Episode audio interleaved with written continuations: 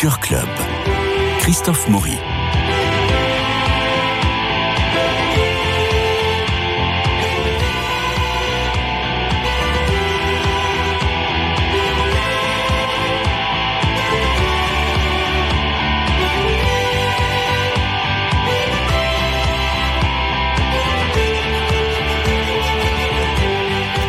Marie-Noël Tranchant, Dominique Borde, bonjour. Bonjour. Nous sommes mercredi, vous nous emmenez au cinéma.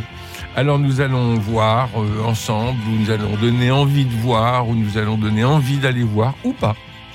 Euh, D'abord une comédie, La vie pour de vrai, euh, de Danny Boone, avec Danny Boone, Charlotte Gainsbourg et Gad Merat.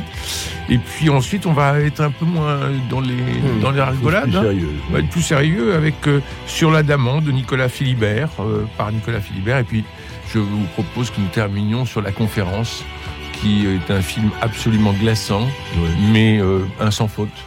Enfin, je ne sais pas ce que vous en pensez. On en parlera tout à l'heure. Oui, oui, ça, Alors pour le moment, eh bien, nous allons partir au Club Med de La Vie pour de vrai. C'est Titan Lagache euh, qui euh, a passé sa vie au Club Med et qui change d'amis tous les huit jours. Et puis à 50 ans, il démissionne du club de vacances, euh, bien décidé à retrouver, euh, 42 ans plus tard, le grand amour, son grand amour d'enfance, et qui est Violette. On écoute la bande-annonce. J'étais au Club Med de ma naissance à maintenant. Et j'ai 50 ans. Je voudrais un billet pour Paris, s'il te plaît. Charles de Gaulle Non, non, Paris. Oui, Paris, Charles de Gaulle. Quelle classe Merci. J'ai parlé de l'avion.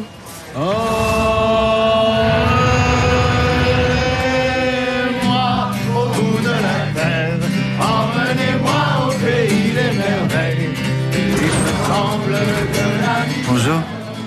Bonjour. Bonjour. Non, c'est pas moi. T'es un Ouais, ouais, je suis, je suis tout seul. C'est ma première fois à Paris. Et qu'est-ce qu'ils ont à courir comme ça Il se dépêche pour la douane. Pourquoi c'est ferme Et voilà, ça ferme. Merde, merde, merde, merde, merde, merde. À quelle heure ferme la... la... Par ici, allez-y. Merci, merci, merci.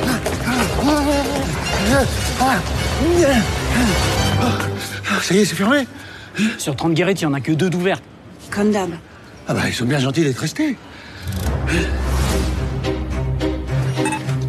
Voilà. Merci à vous d'être restés pour nous contrôler, c'est adorable. Vous vous foutez de ma gueule?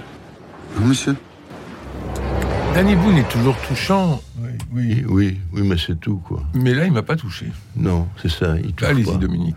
Oui, ben oui, le thème est déjà très souvent utilisé parce qu'on a les, les deux, les deux phares. On a Candide face à Machiavel, toute proportion gardée. Mhm. Candide, donc c'est Danny Boone, et Machiavel, c'est Cadmerade. Et entre eux, il y a Charlotte Gainsbourg qui se défoule.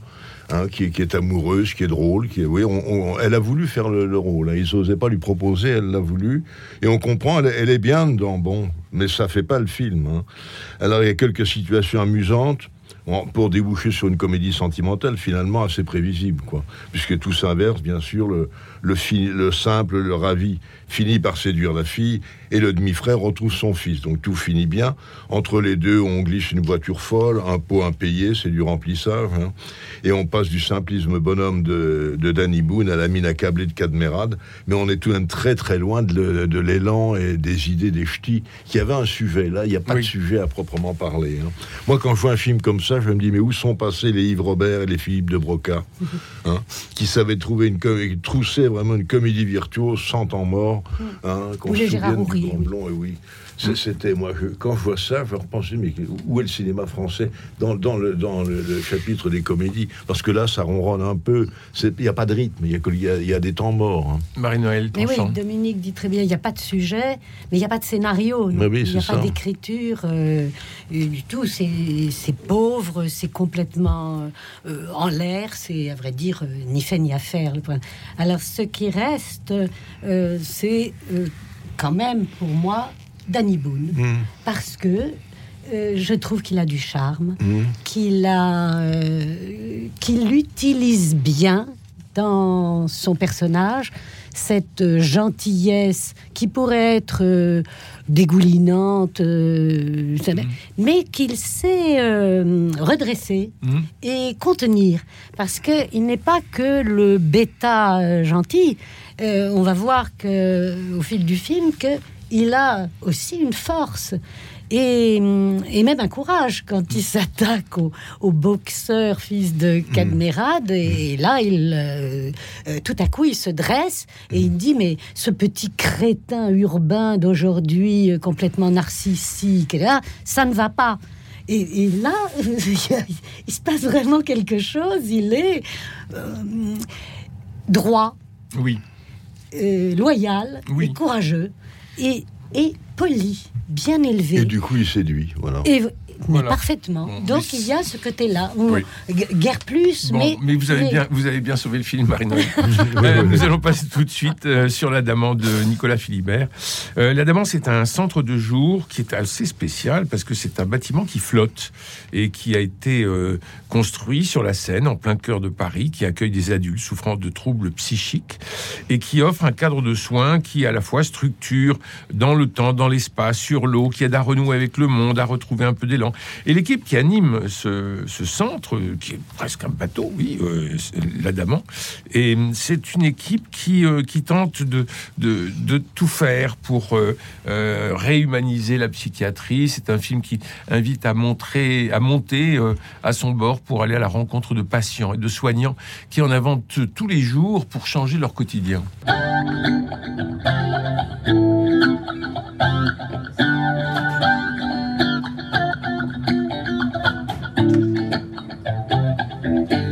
C'est à vous le matériel Oui.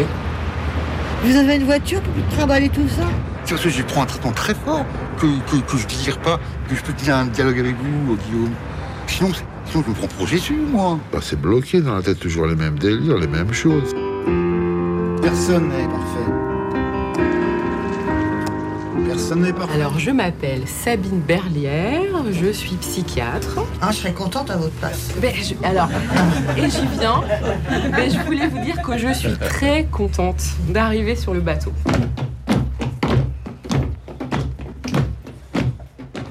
C'est la fin? On se met dans la peau d'un autre et on croit qu'on qu'on va s'en sortir euh, comme ça.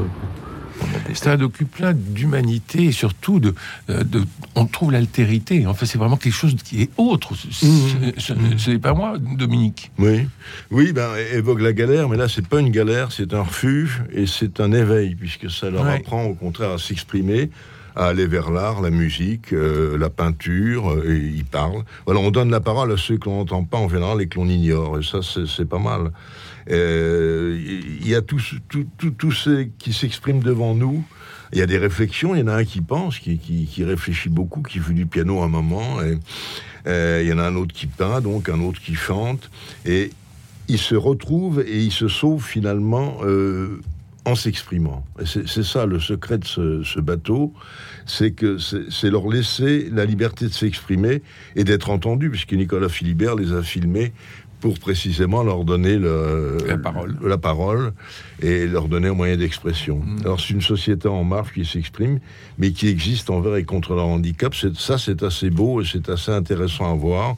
C'est parfois un peu pénible parce qu'on n'est pas habitué à... Donc, Justement. on voit ces gens vraiment anormaux, ces, ces gens Mm. handicapés qui ont une vie et on découvre qu'ils Oui. ont une vie et c'est ça le, le- le charme et la, la qualité la vertu même de l'adamante c'est ça Et l'altérité euh, n'est- n'est n'est pas toujours facile, hein, parce qu'on non se. on c'est se- pas facile non il, non faut, il faut lâcher les freins, il faut, Oui. il, faut, il faut être avec l'autre, pas forcément dans une empathie. mais euh, ils sont dans leur monde mais ils, ils sont existent dans leur monde et, et- c'est ce qu'on comprend en voyant le film et on y entre. voilà et on y entre Marie-Noël. Oui, on y entre euh, tout à fait par la, par la qualité rare de Nicolas Philibert, qui est un, grand documentariste et qui nous ramène à l'état de perception, d'attention, d'écoute, de regard.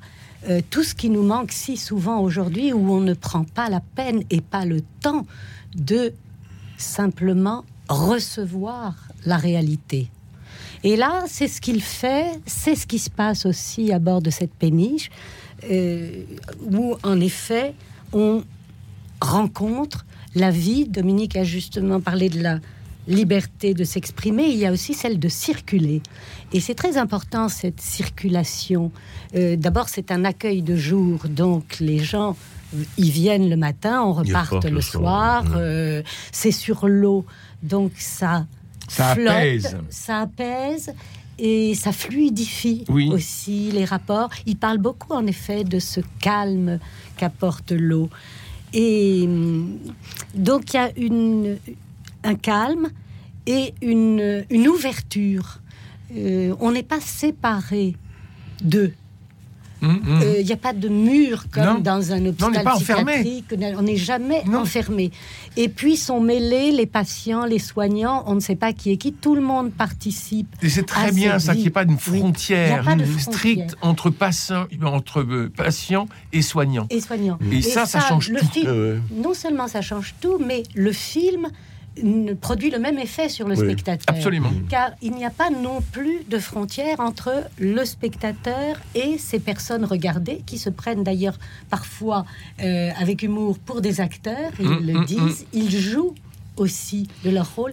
Ce sont, on découvre des gens d'abord extrêmement divers et puis extrêmement lucides sur eux-mêmes et conscients de leurs problèmes, de leur fragilité et si juste et si vrai que personnellement, euh, je me suis identifié à certains quand le- celui qu'on entend là dans la bande son qui dit c'est bloqué dans la tête, toujours le même délire, toujours les mêmes choses. Ça nous arrive à tous Mais oui. d'avoir cette espèce de de, de, de de frénésie intérieure où on ressasse, où on revient sur les mêmes choses. C'est des et donc tout ça communique. C'est vraiment euh, une galerie de portraits où il y a un fond d'humanité commun entre les personnes du film et les spectateurs et euh, en même temps la singularité extrême de chacun qui est parfaitement montré, respecté, intégré. C'est vraiment très beau, très rare, Mm. un film d'humanité pure qu'il est très intéressant d'ailleurs de mettre en regard avec le prochain film Mm. dont nous allons parler, parce que c'est un éloge du singulier, quel qu'il soit. Il y a un fond d'humanité commune et sur ce fond, chacun Alors, votre- apporte sa vie singulière. Et ce film a eu l'ours d'or à Berlin, Berlin, oui. à Berlin, qui est le lieu du prochain film dont Du nous allons film, parler. Alors, nous allons parler d'un film de Matti Geshonek qui s'appelle La Conférence. C'est le 20 janvier 1942. Il y a une quinzaine de dignitaires du Troisième Reich qui se retrouvent dans une villa à Wannsee et euh, ils sont conviés par euh, Heydrich pour une conférence. Et ils découvrent le motif à la dernière minute. Il s'agit de se mettre d'accord avant midi sur un plan d'élimination du peuple juif, c'est-à-dire la solution finale. Ça va durer deux heures, exactement la conférence, le film dure exactement le temps de la conférence. Euh, on va voir, on va assister au débat, aux manœuvres, au jeu de pouvoir, et puis euh, on va, ça va déboucher sur cette tragédie qui va euh, euh, toucher des millions de, de destins et qui va être la grande faille de, l'histoire de l'humanité, certainement. Il y a ce début incroyable où il commence par mettre les, euh, les chevalets, les, euh, où on a les noms de, de chacun, et puis derrière, il y, a, il y a un soldat qui met le bic et le papier, et, et la conférence se prépare. Il n'y a pas une note de musique. Il n'y a pas une musique. On est dans une espèce de liturgie glaçante et glacée de la bureaucratie nazie. On écoute la bande son. Gauleiter, Gruppenführer. Bin kein großer Freund von Besprechungen. Gewöhnen Sie sich dran. Das ist wie beim Kameradschaftsabend. Am Ende geht es immer darum, wer den Hut auf hat. Nur ohne Bier. Junge Mann, wer ist das? Sturmbannführer, wenn ich es richtig erkenne. In dieser Runde. Willkommen in Berlin, Obergruppenführer. Stimmungsbild? Dr. Stuckert äußert sich gewohnt kämpferisch. Dr. Bühler beschwert sich über die Juden im Generalgouvernement. Voilà, ça vous donne un peu, un, un peu l'ambiance. Dominique Borde. Oui, il faut, faut rappeler qu'Hitler est arrivé au pouvoir en janvier 33, donc Oui. il a mis 9 ans à, à arriver là, et qu'entre ces deux, entre ces deux événements, il y a eu des, des- des actions anti-juives, comme la nuit de cristal où on a cassé Mm. les, les, les- les boutiques des commerçants juifs, mais c'était des, des actions ponctuelles. Là, euh, on veut, il y a une, il y a une volonté de, de faire quelque chose de total. Et alors, bien sûr, le film est, est assez effrayant. euh, euh, glaçant. Et en plus, il a, il a le bon goût ou le mauvais goût. Mais enfin, c'est plutôt le bon goût euh, dramaturgique de, de respecter l'unité de, de temps, d'action Et de lieu. et de lieu, comme au théâtre classique. Donc pour éliminer euh, 6 millions de juifs, ben on discute, on discute pas tellement parce que c'est dominé donc par Heydrich qui était un monstre, qui est mort quelques années après à Prague dans un attentat. Et euh, il faut dire que le, celui qui rédige le procès verbal, c'est Eichmann, qui sera pris plus tard par les juifs et exécuté d'ailleurs en Israël. hein. Et c'est d'après son procès verbal qu'on a fait ce film. Euh, qui, qui- qui raconte donc cette conférence, cette conférence effrayante, où, euh, parce qu'à aucun moment l'aspect humain n'est évoqué, à aucun moment il y a un côté affectif. On parle administration uniquement. C'est uniquement l'administration, c'est uniquement l'élimination d'une race au nom d'un- d'une idéologie. Et on se fout qu'il y ait des femmes et des enfants. Ouais, c'est ça. Incroyable. Alors il y en a un qui a un petit peu, un tout petit peu, qui, qui, qui prend un petit peu parti, mais très très très discrètement, très d'une façon très feutrée. Mais dans l'ensemble, ils sont tous un petit peu aux ordres d'Aedrich et ils, ils marchent tout à fait dans cette euh, dans cette machine, dans cette machine de- d'extermination, quoi. Oui, c'est- assez effrayant à voir. C'est passionnant parce que c'est- l'histoire, et c'est passionnant pour comprendre combien une idéologie euh, peut déboucher sur une machine de cette espèce. Car c'est ça, au départ, qu'est-ce que c'est? C'est une idéologie. Euh, c'est euh, Goebbels hein, qui est le chef de la propagande, c'est Rosenberg, c'est des gens comme ça qui ont bâti une théorie. Hitler qui s'est appuyé là-dessus, et on arrive, on arrive à ça. C'est ça le plus effrayant. Ça peut donner des leçons même encore aujourd'hui, se dire si on a une idéologie, si on part d'un principe, euh, il faut faire attention à l'application de, la théorie à l'action. Bah là, on est dans la, préparation de l'action, la théorie est déjà digérée. Et ça, c'est effrayant. Euh, voilà, bah, le, film est remarquable pour ça. En effet, il est très sobre. Il n'y a a pas de musique, il n'y a pas d'échappée, il n'y a pas de flashback. On est uniquement dans cette conférence. C'est froid. C'est c'est glaçant, comme vous l'avez dit, mais c'est presque une conversation de salon ou de bureau où, où- où- où l'enjeu est la vie d'un peuple sacrifié pour racisme. Quoi, c'est ça qui est. Et alors, moi, j'y vois, il y a vraiment un côté pédagogique parce qu'il faut voir que ce huis clos, qui n'est pas sartrien, mais qui, qui nous laisse songer sur l'histoire, devrait nous servir de leçon aujourd'hui, je crois. Voilà. Oh, bah, c'est salutaire, un film comme Oui. ça. Marie-Noël Oui, je suis tout à fait d'accord.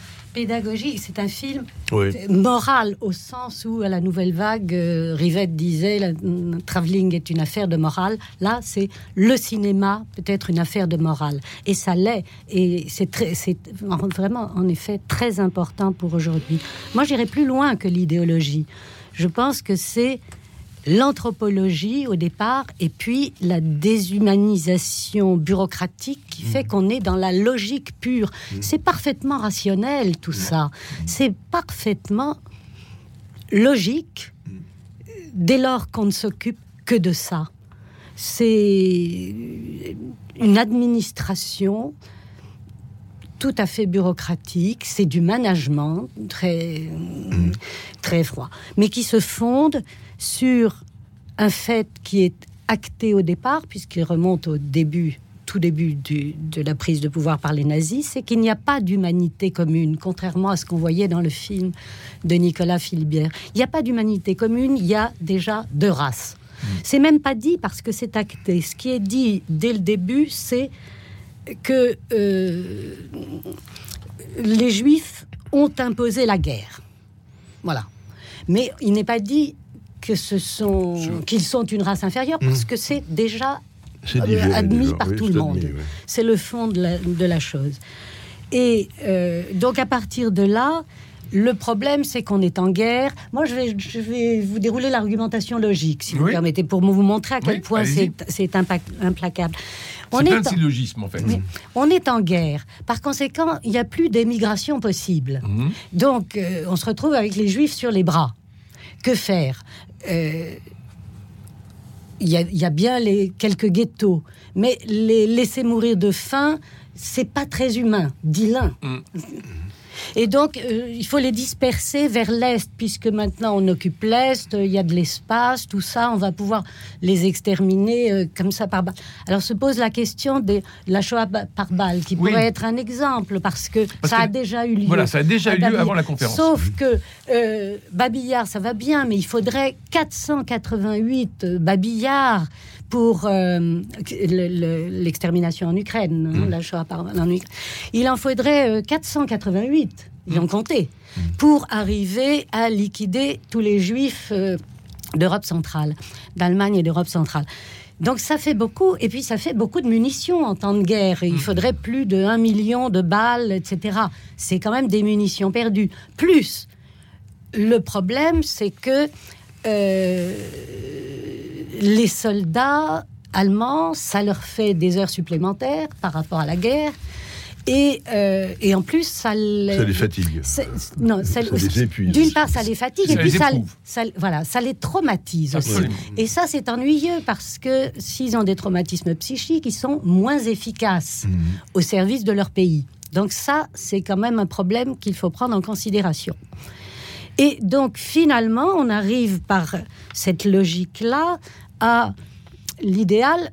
En fait, c'est l'euthanasie. C'est parce que voilà, l'exécution par balle, c'est quand même pas très satisfaisant, très coûteux. Donc l'euthanasie. Alors comment l'euthanasie? Ben, on a déjà, ça tombe bien parce qu'on a déjà expérimenté dans quelques camps les gaz. Puis d'ailleurs, la Première Guerre mondiale, on avait etc. Donc c'est une chose à perfectionner.